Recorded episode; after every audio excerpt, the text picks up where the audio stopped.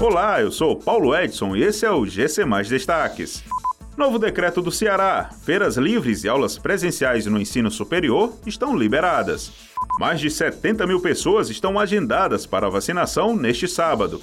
Etufor prorroga a validade das carteiras estudantis 2020 até 31 de julho. O governador Camilo Santana atualizou nesta sexta-feira as medidas do decreto estadual de combate à pandemia de Covid-19.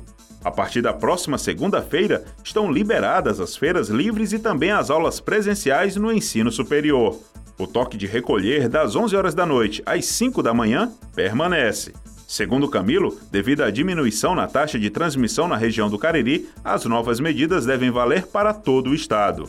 Mais de 70 mil pessoas estão agendadas para receber a imunização contra a Covid-19 em Fortaleza neste sábado.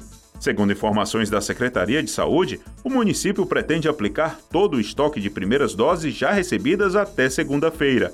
Devido a problemas técnicos e administrativos por parte da Prefeitura, não será possível o envio dos lembretes de agendamento via mensagem de WhatsApp. Por isso, as pessoas devem consultar os nomes nas listas disponíveis no site.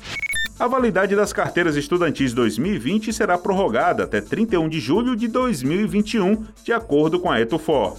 Com as medidas de isolamento social, a recomendação é que os estudantes solicitem o documento de forma online, por meio da plataforma.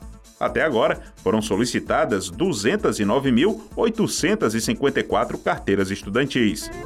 Essas e outras notícias você encontra em gcmais.com.br. Até mais!